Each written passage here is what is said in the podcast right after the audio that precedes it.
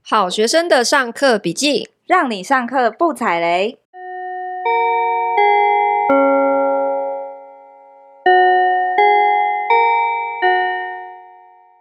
大家好，我是好学生 Ivy。我是麻瓜 Tody。今天这一集邀请到资深的室内设计师 K，也是我的一个好朋友。然后我之前呢、我有房子想要装修，所以他也给我非常多的意见。今天邀请他来跟我们聊一聊设计师的日常。我们来欢迎 K，欢迎 K。大家好，我是 K。好，我们今天想要先让大家呃了解哈，设计师都在做些什么事情，同时也想要破除一些一般人对于室内设计跟装修最常见的迷思。嗯，哎、我们要先来介绍他到底做这行做多久了？嗯，我二零零四年就进入室内设计界，二所以零零四哎，谁会记得这么清楚？你为这什么样会子记得这掐么？指一算，到底是几你年啊？ 你是不是刚刚去捞了什么 劳保的那个？因为就是你问我这个问题，所以我认真的去查了一下我的投保记 录， OK，所以这样子，二零零四到现在十八年了，对不对？对对对哎呦，入行已经十八年。可以跟我年纪差不多啦，所以等于是毕业就入行了。对，那你是念本科系吗？呃，不是、欸，我其实是念长荣社工，你也是社工？好有缘 哦。你看吧，我就是说，社工最后都没有踏上正途。所以不是本科系也可以到设计业工作是吗？呃，其实是可以的，但是中间必须要花费很多时间跟精神，才有办法在这行，就是我觉得是做的比较顺利。那你是毕业之后，你决定你你没有要继续走社工，你就去自己再自学室内设计是吗？对我自己有就去进修，然后后来我也有去考了室内设计师的执照。嗯，哦，那你当初你为什么会决定要改走这一行，不继续走社工？因为破灭嘛，对社工这一行破灭 嘛， 我觉得好像也蛮理所因为你们两位都是这样子 啊。呃，因为也算是有一点破灭啦。就是我当初念社工，其实主要是会觉得说，哎、做社工可以帮助别人。但是后来我发现说，你诶好其正能量、哦对对。对，今天不我像们我只是吊车尾，刚好上那个戏我就去念了。对人家是有理想抱负的，只是后来破灭而对已。破灭对，对，因为我们后来去实习的时候啊，就会发现说，哎、其实真正社工在工作的发现时他候们都在打小 孩，啊 打小孩没有乱吧？讲 乱讲。没有打小孩啊，只是说，嗯、可能会有一些案主来，就是寻求服，呃，寻求求助的时候，他会跟他讲说，哎、我要下班了，我下班时间到了，就是嗯会哼让人家觉得哇，好公务人员哦。哦对，然后再来是因为其实，呃，真的社工在进入职场之后，其实蛮大的工作内容会是在寻求资源，也就是去找钱。所以你毕业之后是有先哦从事社工哦、呃，我没有，但是我听我身边的朋友大概的内容大概是这可样。是我们念的时候其实都有实习啦，对不对对？都有你也有实习嘛？对啊，像我当时是去那个什么青少年中途之家实习、耶，嗯，就真的都在打小孩啊，没有啦，哎哎， 我都要去路上找那些迷途的羔羊回来。你知道吗说逃？家的孩子对吗，就是他们进了中途之家，可是他们还是会想尽办法逃走。哦，我们要去，你知道，跟那个探员一样，然后守株待兔，哦，然后把他们抓回来。然后你发现自己没有办法我没有对这个付天分孩子，这样我真的没有那个耐心。心。了 解，所以你后来一毕业之后，就马上立马就不回头的，马上跑去找设计相关的工作。对，因为我会觉得说，如果再去念书，当然也是一个选择，可是我会觉得实战经验是比较重要，所以后来我就是一边工作，然后一边进修。这样子有人会用你吗？因为你不是相关科系啊。其实一开始总有开始吧？哎、不一定哦，有时候连那个设计助理他们都一定要找会画图的呢。呃，对，因为室内设计这个行业其实早年非常封闭，他们也嗯会有学长学弟制，就是你是哪一个学校，那如果说老板或是主管是那个学校毕业，他就会特别照顾你。哦所以像我们这种完全门外汉，其实一开始是非常困难。所以那时候后来我找到一个设计助理的工作，但是他就是比较属于小公司，然后没有什么规模，然后、嗯呃老板也有一点怪这样，然后薪水也有一点悲伤的少， 多少 啊？就一万七。一万七， 17,000二零零四是不是？对，十几年前，快二十年前，一万七还是很少、欸，还是很悲。伤。这个好像没有到最低标准，最低标准准那时候好像是一万八哈，呃，我其实有点忘记，但是因为当时真的是希望说，只要有设计公司有人愿要意我就收好我了这就样好子所以对现在二十五 K 算高是不是？二十这样讲好像有点歪。我也不太清楚现在 大可家是你那个时候应该是你已经去学完了，你是会画图了嘛，对不对？呃，对，会画因为要图进设计公司，应该至少他也是会看你的作品嘛。对会使用软体，但是说真的，呃，因为室内设计其实非常多的细节跟经验，就算你在学校学的那些东西，说真的，在职场上，我个人觉得大家用到。大概就是软体的技能嘛，所以我大概觉得用到二十 percent 左右，其他都是要靠经验的累积嗯，哦所以你刚去都做些什么？打杂。就真的打杂？对就是有画图吗？有画图，但是其实都是画非常简单的图，因为呃。前辈们他们也会觉得给你画了之后，他还要改很累，所以他可哦能不就如会、啊自己哦，画不对如自己来， 就交给你一些很简单的事情，比如说去看看工地啊，然后去帮忙买买便当、啊去丈、量？跑跑腿。对，丈量、哦丈量其实也是要学习的，不能随便丈，因为有可能会量错，哦哦，所以他们连丈量都不会一开始就让你去，会让你见习。会让在旁边看，就是跟着去这样子学这样对子去学。所以你你这样子大概做多久就离开了？呃，我那间公司其实会离开一部分的原因，也是因为老板真的怪怪的，所以啊老板怎样怪？他对你 我们最做喜欢了听怪怪的故事。做了什么吗？呃也不是，就是那时候蛮年轻的嘛，然后有时候在公司就会接到一些厂商打电话来跟老板要钱，然后老板就说、哦说我不在，哦，糟楼啊，那样哦。对，就是老板好像有点不想付款那样子，然后那时候就会觉得说，哎，这好像跟我想象中的室内设计师不大一样，哦对，就有点失望的感觉得很不稳啊，这个工作对不对？对，呃而且也会觉得师傅这么辛苦，然后不给钱，好像有点缺德。对对对，真的，嗯嗯，所以你后来跳槽去哪里？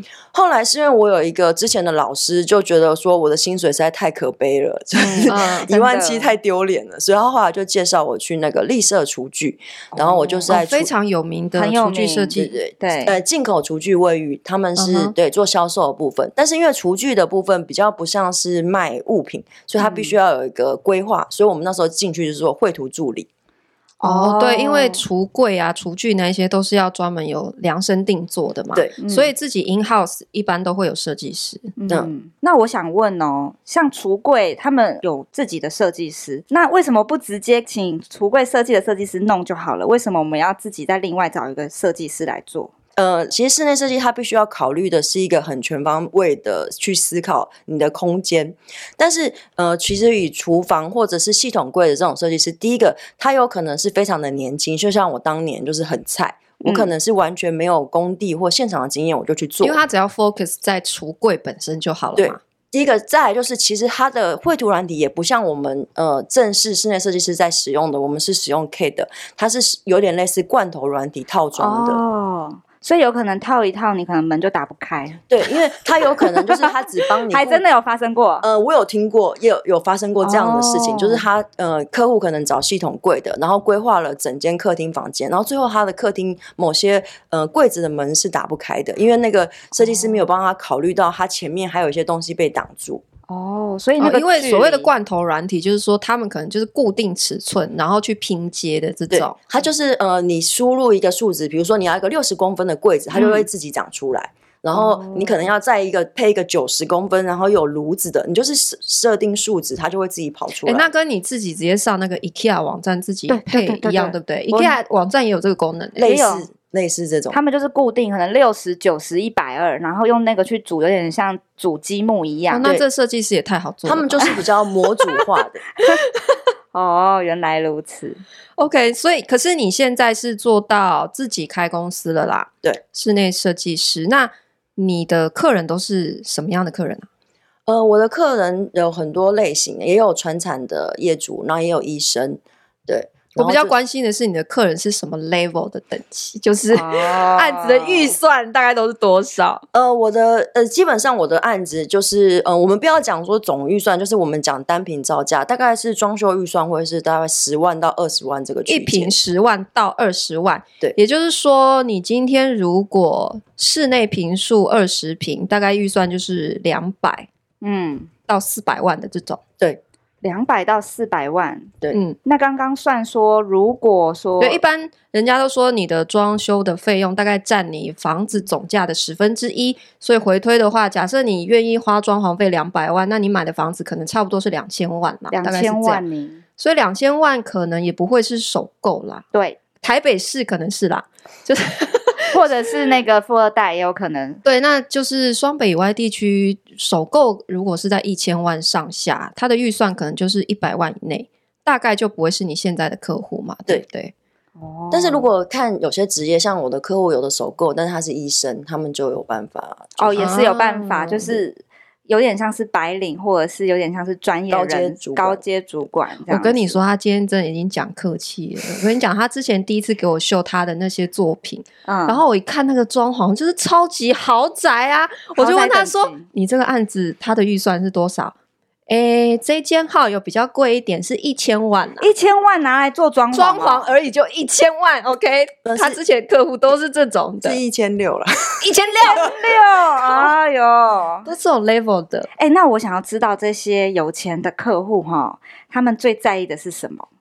其实我觉得。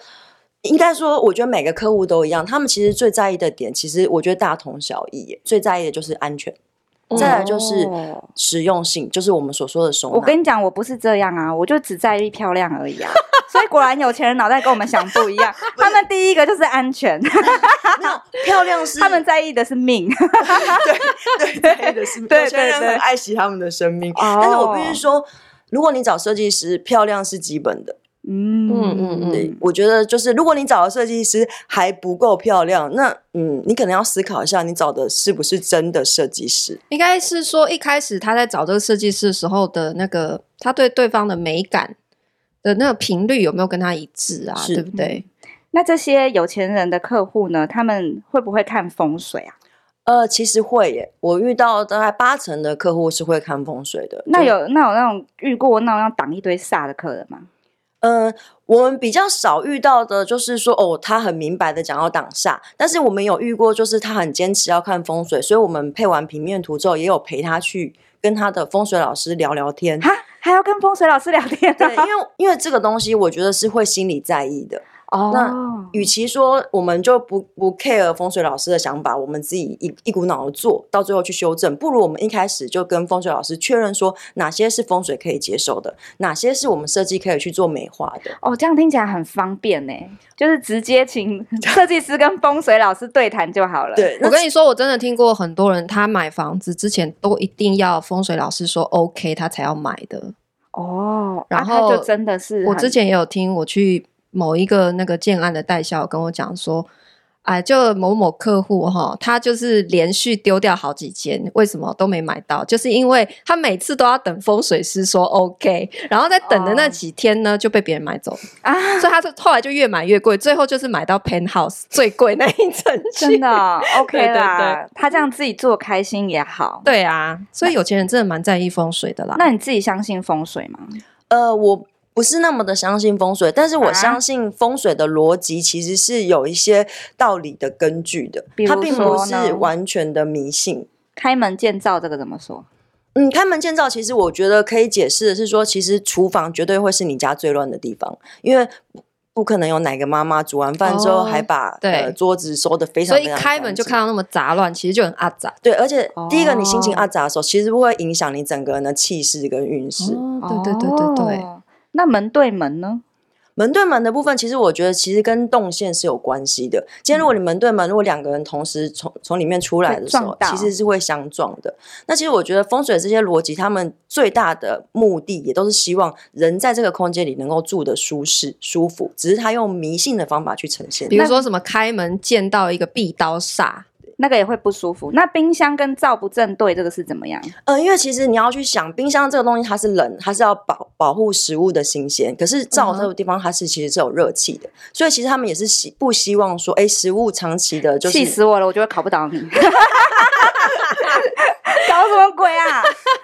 那你有遇过那种太过迷信的吗？就是迷信到了一个极致，你都觉得你解释不出来的呃，我们是有遇过，就是那个客户他不管的每一个洞。每一不管是门啊、走嗯道啊、尺寸啊，开就是只要是有有有有尺寸的地方，它都必须要是文公尺上的红字。你说像那哇种塞，那你要卷怎么设计尺啊拉出来有红红的那个地对方，对。对，上面哦，那这上样面子不是看很阳难宅设计吗？对啊，那你怎么画啊？呃，设计上是还好，其实但相对来讲，它的成本会比较高，因为它会非常的损料。哦哦，所对以过度迷信的下场是反而漏财，就对。呃，对，其 实怎么蛮有道理 的对，其实我觉得就是不要过度，什么事情对都是中庸比较 好。对对，可迷信但不可过度迷信。好，那你觉得要，你可以建议大家怎么选设计师啊？因为我觉得这件事对很多人来讲是一个难题耶、对啊因为连我们两个其实常常都有身边的人说：“哎、我家里想要装修，你有没有好的设计师推荐对？”然后因为我知道你有点贵，所以我都没有推荐 你。我就是根据预算来这样 子。对没有，我觉得预算当然是一个很现实的考量，这没有问题。但是我觉得其实呃，在选择设计师的时候，其实你要去注意，在你跟他沟通的过程中，嗯，他是不是所有的事情，呃，对你提出的想法跟意见都全部都说 yes，然后也嗯就是完全遵照你的指示。这样反而不太好。嗯，我个人是觉得这样不好，为因什为么今天如果你这么强，你干嘛找设计师？你就自己做就好哦了。很自己呛发包哦就好了很呛哦。是因为 啊，不就自己来就好啊了？不是我的，我主要的意你思，行你上。嘿没啊，不就图画一画，不是很厉害？那因为我觉得设计师他应该站在他专业的角度，给你提供正确的想法跟观念，而不是一昧的把业主的想法照单全收。因为我也嗯听过很多案子是，呃，做完之后业主不满意，然后设计师或厂商就丢了一句：“这是你说的哦，我照你说的你自己做决定的对你决定的哦。那我会觉得这其实是非常不负责任的。对，有时候其实反而就会回头怪说啊，你当初如果稍微提醒我一下，我就不会这样子做决对定啦之类的。对，真的。其实反而容易会有纠纷哈。 对所以要测试他们是不是？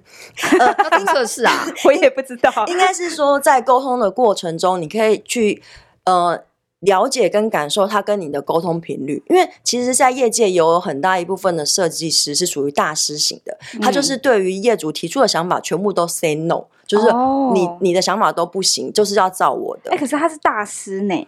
呃，对他们会有这种想法，有一部分的原因也是因为他会觉得说，你今天来找我就是喜欢我的作品，喜欢我的东哦哎、西。我想讨论一下大师，所谓的大师，我们定义一下，一瓶设计费是多少钱可以称为大师？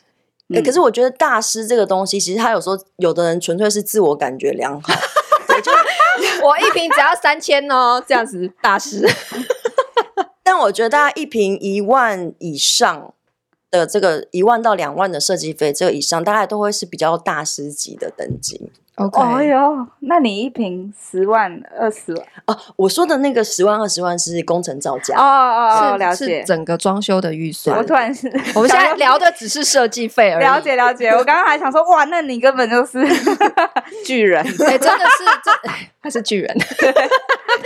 好，OK，诶，我之前我不是台东有一栋透天嘛，然后我当时呃就是想要装修，嗯，虽然现在就是没空弄它，其实就是摆着哈，可是。我去年就花蛮多时间找设计师的，可是，嗯在台东这个地方有一个最大的难题就是，呃，你本地非常难找到很好的设计师，嗯，大概都是在西部啦，哦西部，然后我我也不太可能从台北找，台北其实蛮容易找设计师，可是太远了，他们也不太可能接那边的案子。嗯那所以我最近可能就是呃台中，然后台南、高雄、屏东这些地方的设计师才会稍微有意愿去接台东的案子。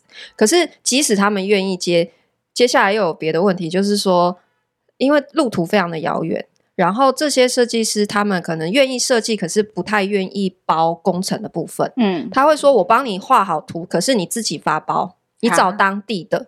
可是你说我在台东，我我自己哪里去找营造，或是找就是整个工班，其实也很不容易啊。对，然后所有的设计师有台东的装修经验都知道，台东的师傅是其实很难找、欸，好的师傅很难找。缺工，嗯，诶，缺工，对，然后好的很少，而且也会蛮贵的。所以大部分的设计师，如果他们承接东部的案子，其实他们都是带西部的工班过去。哦，所以其实成本会蛮高的。嗯，然后我那时候找了好几个设计师哦，真的从便宜的它是不收设计费的，哦到一瓶一万的哦，都有。嗯然后一瓶一万那个真的就是大师级的，因为我从网络上做了很多功课，然后我就找几个风格我真的比较喜欢的，嗯然后它真的就是一瓶八千一万的这种，嗯他们的态度真的就像我刚刚讲的、欸，他就是好，反正我就是帮你设计到好，然后先付清哦，还要先付清哦，先付清，他没有再跟你什么收什么预收他才要开款，始画图对，哦，钱先到他才会开始工作的。哦然后他，你当然一开始你会跟他讲说，哎，我这个房子大概是有什么需求，好，他就会根根据你的预算跟需求来做。可是他也没有要给你什么东改西改的空间呢，哦，就是你可能不想这样子，你跟他讲，他还说不行，这样子，因为大师级认为你今天找我就是因为你欣赏我的作品，对不对？那我现在就是作品，你要赋权给我，让我自由发挥啊，不然你干嘛找哦我？你就去找便宜的就好啦啊艺。术品不让人家改啦，对，对啦。所以我就觉得哇，大师级真的蛮多是这样的。那你建议找大师级的吗？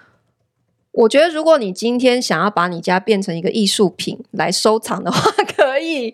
可是我觉得应哦该是说，大师级里面它也有，就是真的你要看看你跟他沟通的感觉对，嗯他是不是愿意听你讲的。因为我刚刚讲说，有的大师真的就他没有要听你讲，他很忙，嗯，而且其实大师都是没有亲自画图的，你知道吗？他其实都是设他下面的设计师在画，嗯他只是兼有点像是概念，对，康他是复嗯他们的总监呐、他对对哦这个案子负责，他会看图，可是他们已经不动手了。哦，对，所以通常设计到底含不含监工这件事情？啊台湾现在有很多状况，就是可能设计师出图完就拍拍屁股走了。那嗯我个人觉得这其实是。蛮不负责任的状况，因为其实我们以公家的公共工程来看，哈，设嗯计这个部分，设计费其实它本身的服务项目就是包含除了你的三 D 图啊，除了你的施工图啊，还有其实就包含的重点监工这个部分。哦，重点监控，对哦哦我们所说的重点监工就是，设计师也不可能一天二十四小时全部的呃三个月、六个月通通待在你的工地，但是嗯他哼必须要在重要的节点去帮你做，就是看你的现场是不是 OK 的，比有没有方说哪几个节点？呃，比如说我们讲的比较大的节点，就是拆除完该拆的有没有拆，有没有嗯是不是拆错了，还是有没有照你的空间去做拆除？或者是有可能拆完出现一些意外状况，他要改设计图。对，有可能是现哦况，我可能没有预料到这些，因为可能原本是有装潢的，所以它可能包起来了，可拆掉之后发现原来这边还是有一根柱子，嗯有对那漏你是不水是要，有对壁癌，就要先处理。对，就是需嘿要去做一些设计的微调。嗯，对，那这些部分就是重点监工是必须要做包含的。再来就是，它其实必须要去能够帮你解说图面跟施工单位。